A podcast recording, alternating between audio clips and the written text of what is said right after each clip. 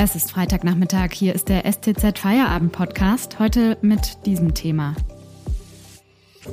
Hass und Falschmeldungen im Netz. Was wird getan, um sie zu stoppen? Am Mikrofon ist Hanna Spanhiel. Hallo.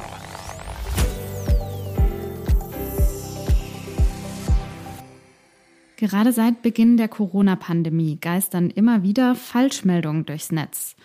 Zum Beispiel solche von Kindern, die durch das Tragen von Masken gestorben sein sollen.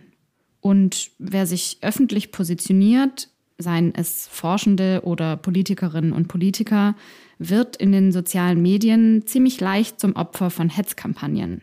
Annalena Baerbock, die Kanzlerkandidatin der Grünen, erfährt zum Beispiel in den letzten Tagen viele Anfeindungen und auch haufenweise Falschmeldungen kursieren im Internet über sie. Nur was tun die großen Plattformen im Netz eigentlich, um die Verbreitung von solchen Falschmeldungen und Hass zu stoppen? Und wie gut sind die Deutschen darin, Fake News zu erkennen? Über diese Fragen spreche ich heute am Telefon mit meinem Kollegen Erik Reit. Er ist stellvertretender Ressortleiter Leben und gerade bei der Digitalkonferenz Republika, zumindest virtuell. Hallo Erik. Hallo Anna. Erik, ich habe es gerade schon gesagt, du bist bei der Republika. Was genau ist das eigentlich und worüber wird da gesprochen? Die Republika ist eigentlich die wichtigste Digitalkonferenz in Deutschland, findet normalerweise in Berlin statt. Dieses Jahr, wie man sich denken kann, auch nur digital pandemiebedingt. Dort treffen sich eigentlich die wichtigsten Akteure, die zu digitalen Themen was zu sagen haben, Politiker, Leute aus Unternehmen. Da kommen, um nur zwei Beispiele zu nennen, äh, in diesem Jahr Sascha Lobo, das ist der Mann mit dem roten Irokesenhaarschnitt, und die dänische Digitalkommissarin Margarete Fester, die man vielleicht deswegen kennt, weil sie Google schon Milliardenstrafen aufgebrummt hat. Ein großes Thema, natürlich nicht nur bei dieser Konferenz, jetzt ist das Thema Fake News. Ich finde, man hat den Eindruck, dass seit dem Beginn der Pandemie auch tatsächlich mehr Falschmeldungen durchs Netz geistern als, als davor. Würdest du sagen, hat es denn tatsächlich zugenommen oder täuscht der Eindruck? Das ist ehrlich gesagt schwer zu beurteilen. Äh, es gibt keine richtigen Studien, die sagen, ob die Zahl der Fake News zugenommen haben. Was aber wichtig ist, äh, ist, dass eigentlich in Zeiten von Pandemien, in Zeiten von gesellschaftlichen Krisen und Verunsicherung immer schon seit jeher Falschnachrichten eine große Rolle gespielt haben und eine teilweise zerstörerische Wirkung entfaltet haben. Genauso verhält es sich jetzt auch bei der Pandemie.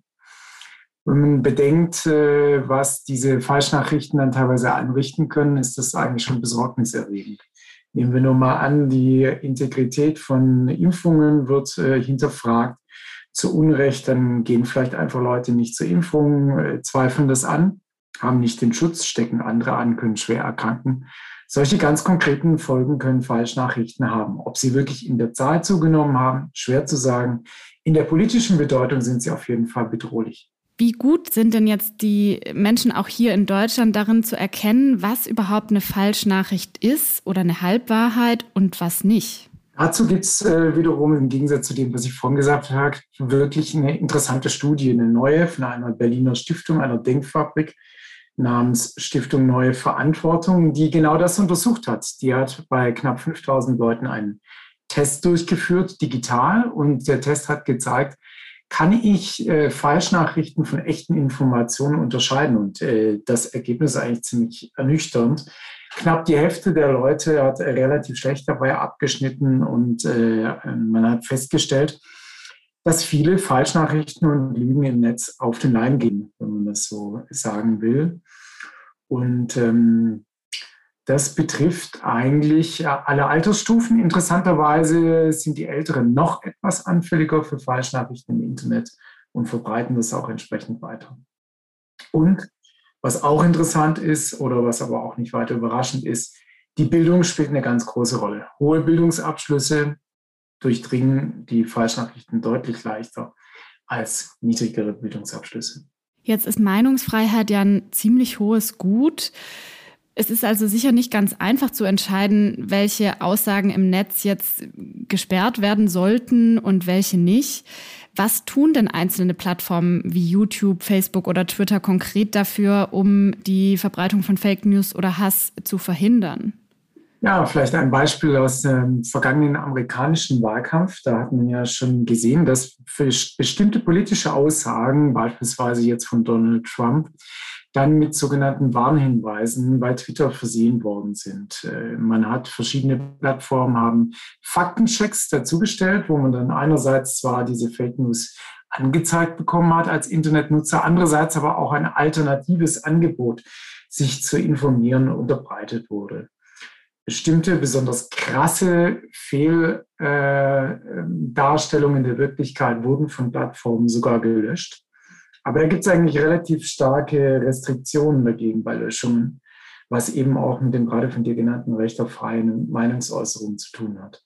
Danke, Erik Reit, bis hierher. Wir sprechen gleich noch darüber, welche rechtlichen Rahmenbedingungen es bei dem Thema eigentlich gibt. Vorher machen wir kurz Werbung. Aktuelle Informationen und Hintergründe bekommen Sie jederzeit auf stuttgarter-zeitung.de oder in unserer STZ News App. Mehr Analysen gibt es mit einem STZ Plus Abo. Das kostet 9,90 Euro im Monat und ist monatlich kündbar. Mit diesem Abo lesen Sie zum Beispiel auch den Text Urlaub an Pfingsten. Wo kann man hin? von meiner Kollegin Susanne Hamann. Sie erklärt, welche Regionen für Touristen geöffnet sind und was zum Beispiel bei einem Besuch im Allgäu gilt. Den Text finden Sie auch über die Podcast-Beschreibung. Und wenn Ihnen dieser Podcast gefällt, denken Sie doch bitte daran, ihn auf Spotify oder iTunes zu abonnieren. Unterstützen Sie Journalismus aus der Region für die Region. Dankeschön. Wir haben im Podcast gerade schon darüber gesprochen, was Plattformen wie Facebook oder Google tun, um die Verbreitung von Falschmeldungen im Netz zu stoppen. Eine andere Frage ist ja, welche rechtlichen Rahmenbedingungen es da gibt, speziell hier in Europa und in Deutschland. Vielleicht mal, um auf Deutschland zunächst mal eines zu sprechen zu kommen. Ähm, Deutschland natürlich aufgrund seiner Geschichte besonders ähm, sensibel damit, Meinungen äh, zu erlauben, beziehungsweise Meinungsbeiträge nicht zu unterdrücken und zu verbieten. Es gilt das Recht auf freie Meinungsäußerung. Das ist so stark im Grundgesetz verankert, dass man erstmal sehr viel tun muss, um äh, dieses Recht zu überschreiten und um gesperrt zu werden. Es gibt also in Deutschland keine rechtliche Grundlage Falschinformationen zu verbieten. Aber es gibt die Möglichkeit dort, wo Falschinformationen beispielsweise auf einer Ebene angelagert sind wie Holocaustleugnung, zu sagen, das ist ein strafrechtlicher Tatbestand und der ist vom Strafgesetz äh, äh abgedeckt.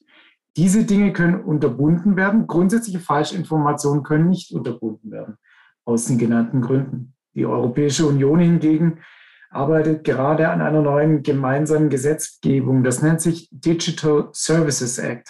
Und in diesem Digital Services Act will die Europäische Union künftig den Plattformen klarer vorgeben, wie sie beim Thema Falschinformationen zu handeln haben. Erik, du hast das Thema ja schon länger im Blick. Siehst du denn entscheidende Entwicklungen in den vergangenen Jahren? Ich glaube, es ist extrem viel passiert. Wenn man noch vor einigen Jahren gesehen hat, wie der Facebook-Chef Mark Zuckerberg argumentiert hat, Facebook sei aus seiner Sicht lediglich eine neutrale Plattform für die Inhalte überhaupt nicht verantwortlich. Von dieser Haltung hat sich das Unternehmen und haben sich alle anderen Plattformen, auch Google und Twitter, längst verabschiedet. Warum haben sie das getan? Nicht deswegen, weil sie menschenfreundlich und demokratiefreundlich per se sind, sondern auf massiven politischen Druck hin und auf massiven Druck auch interessanterweise von ehemaligen Mitarbeitern hin. Facebook ist von ehemaligen Facebook-Mitarbeitern in den USA für sein verantwortungsloses Handeln bei äh, Falschinformationen und Hassreden stark kritisiert und gegeißelt worden und danach unter großen politischen Druck in den USA geraten. Seitdem sind die Plattformen dabei, äh, sehr genau zu überlegen, nach welchen Kriterien Inhalte, die schädlich sind für die Gesellschaft, gelöscht werden können und gelöscht werden müssen. Und die Plattformen haben alle eigene Ethikabteilungen, die sich damit auch wirklich mittlerweile ernsthaft auseinandersetzen, wie Hass und Demokratie zersetzenden Aktionen im Internet begegnet werden muss. Was müsste sich aus deiner Sicht denn noch tun, damit Fake News und Hass und Hetze im Netz zu stoppen sind? Die Plattformen tun ja schon einiges dagegen, aber ich bin mir nicht sicher, ob sich Fake News und Hass und all diese ganzen dunklen Formen der Kommunikation im Internet überhaupt eindämmen lassen. Ich glaube, was wichtig ist, auf die andere Seite zu blicken, nämlich die Bürger und die Menschen mündiger zu machen. Politische Willensbildung und politische Information findet heute in großen Teilen im Internet statt. Und es ist wichtig, dass die Schulen als Bildungsträger, das aber auch in den Erwachsenenbildungseinrichtungen viel dafür getan wird, ähm, den Menschen bewusst zu machen, wie sie falsche und äh, seriöse Informationen unterscheiden können und vielleicht da auch noch mal zumindest eine kleine Werbung für äh, klassische Medien, für öffentlich-rechtliche Sender, aber auch für Tageszeitungen, die ja diese Funktion eben auch erfüllen, nämlich seriöse Informationen zu bieten und äh, Falschnachrichten als solche zu entschlüsseln. Vielen Dank, Erik, für diese Einschätzungen. Erik Reit schreibt fürs Wissensteam dieser Zeitung und ist stellvertretender Ressortleiter Leben. Den Podcast hören Sie morgen wieder, wenn Sie mögen. Ihnen jetzt einen schönen Feierabend. Tschüss und machen Sie es gut.